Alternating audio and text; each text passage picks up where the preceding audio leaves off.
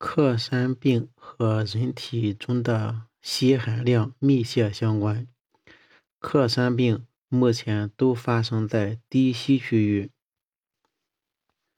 但是发病患者占低硒区域居民比例较低，以及克山病发病的季节时间显示，除了低硒以外，克山病的发病还有其他重要因素。患者的营养水平、病毒感染对克山病的发病也有重要作用。除了亚硒酸钠片可以预防本病之外，除了补硒可以预防本病之外，大剂量的维生素 C 对治疗本病也有重要作用。克山病又称为地方性心肌病。一九三五年，首先在黑龙江克山县首先报道，而因地命名，病因不明。克山病的主要病理学改变是心肌实质的变性、坏死和纤维化交织在一起。嗯，第一呢是心脏呈肌源性扩张，心腔扩大，室壁趋向变薄。光镜下可见心肌弥漫性变性、灶状坏死。电镜表现是线粒体肿胀、变性和脊分离断裂。克山病具有地区性，主要位于低硒的地方，还有时间性，有明显的多发年和多发季节。北方急性多发生在冬季，嗯，西南亚急性克山病多发生在夏秋季。有人群性，绝大多数病人为自产自业农业人口，同一地区非农业人口极少发病，而且有家庭聚集性。急性胰腺炎的磁共振表现，第一是 T1 和 T2 项胰腺均可表现为高信号，嗯，也可以表现为 T1 信号减低，T2 信号增高。第三呢是胰腺增大且轮廓不清。急性胰腺炎是指胰腺及其周围组织被胰腺分泌的消化酶。自身消化的化学性炎症是一种常见的急腹症。嗯，它的半数以上病例有胆管疾患，如结石、炎症和狭窄等，还可以由于感染、创伤、十二指肠疾患、药物、代谢因素及饮酒所致。饮酒也是一个重要因素，也是一个常考点。嗯，病理它分为急性水肿型和出血坏死型。急性水肿型常见，最多见，表现为胰腺肿胀、间质充血水肿、中性粒细胞浸润。出血坏死型是胰腺的腺泡和间质局限性或弥漫性出血坏死，腺泡及小叶结构模糊不清。胰腺内、胰腺周围肠系膜、网膜及后腹膜脂肪组织。有不同程度的坏死。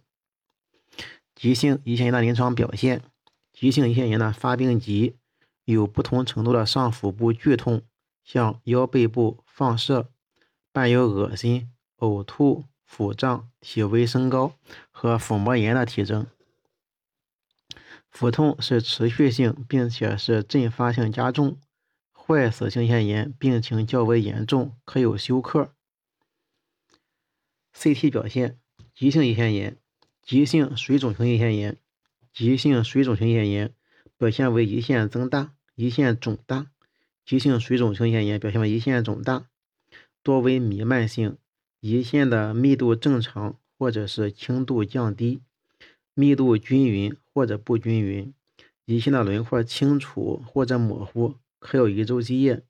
增强检查，胰腺是均匀强化。急性出血坏死性腺炎，胰腺弥漫明显肿大，胰腺密度不均匀，坏死和积液区呈低密度，出血区呈略高密度，可形成小脓肿。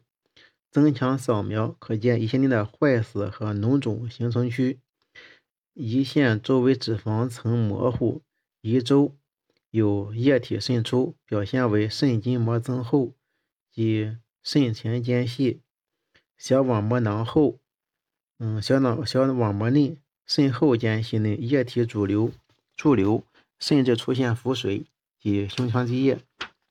在磁共振上，嗯，平扫第一呢是胰腺体积增大，胰腺体积增大，形态不规则，边缘模糊不清。胰腺体积增大，边缘模糊不清，形态呢不规则。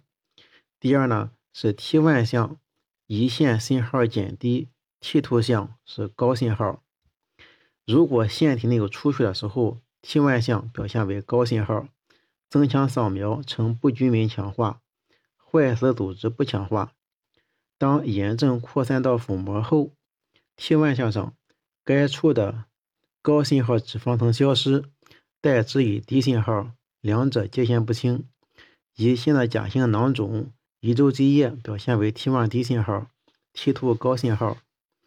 其发病常需要与其他的肌肤症，如急性胆囊炎、急性胃肠道穿孔进行鉴别。关于食管的描述，食管有两个生理狭窄区和三个压际。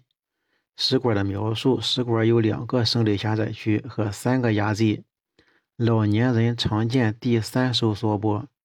老年人常见第三收缩波。第三收缩波常见于主动脉弓水平以下。食管在与咽相连接处和与膈的食管裂孔处各有一个生理性高压区。是上下食管括约肌，下食管括约肌有防止胃内容物反流的作用。食管前端可见三个压际，食管的前缘可见三个压际，分别是主动脉弓、左主支气管还有左心房压际。食管的蠕动将背际由上往下推进，可分为两种。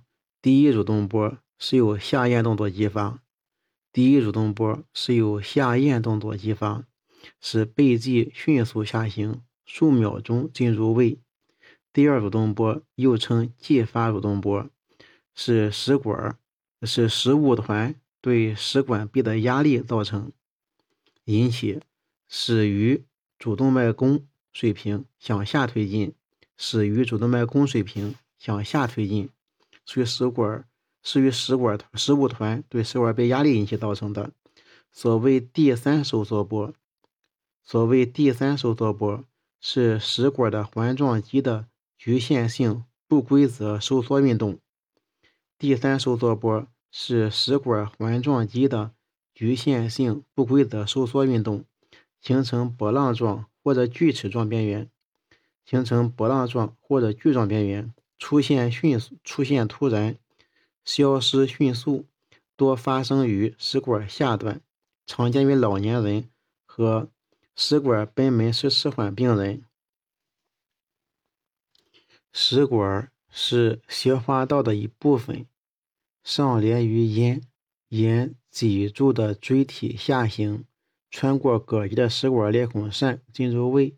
食管全长二十五厘米，从中切牙到食管末端。长四十到四十二厘米。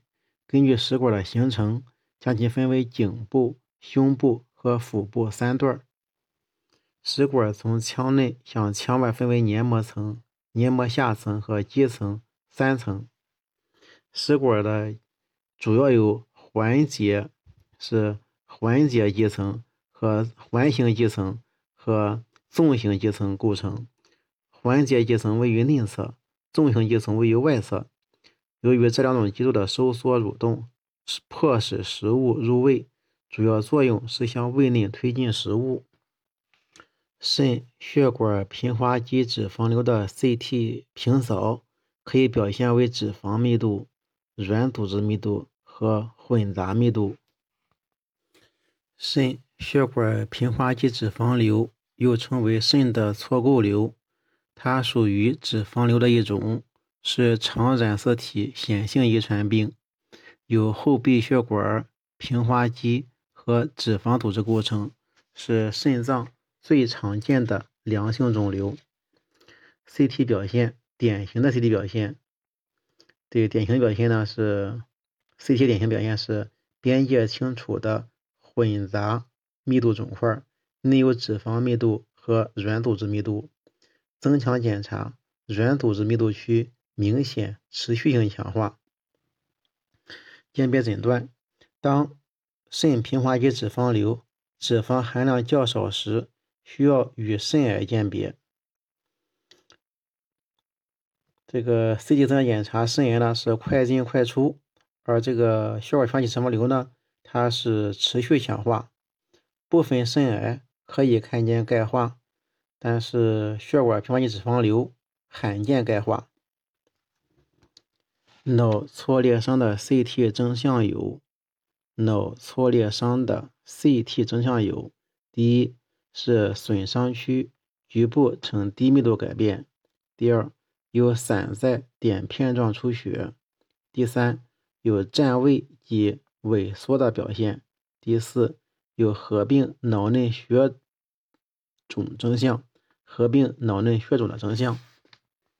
关于脑挫裂伤的病理分期，早期是伤后数日内脑组织以出血、水肿、坏死为主要表现、主要改变，主要是神经细胞变性、脱髓鞘等。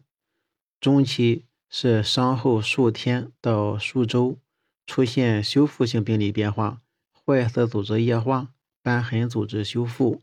晚期是伤后数月至数年，受伤组织有瘢痕，形成囊腔，相邻组织脑组织萎缩，脑膜增厚粘连。CT 表现：平扫是低密度的脑水肿区，低密度脑水肿区，散布斑点状高密度出血灶，散布斑点状高密度出血灶。伴有占位效应，也可表现为广泛的脑水肿或脑内血肿。这是脑挫裂伤的 CT 表现。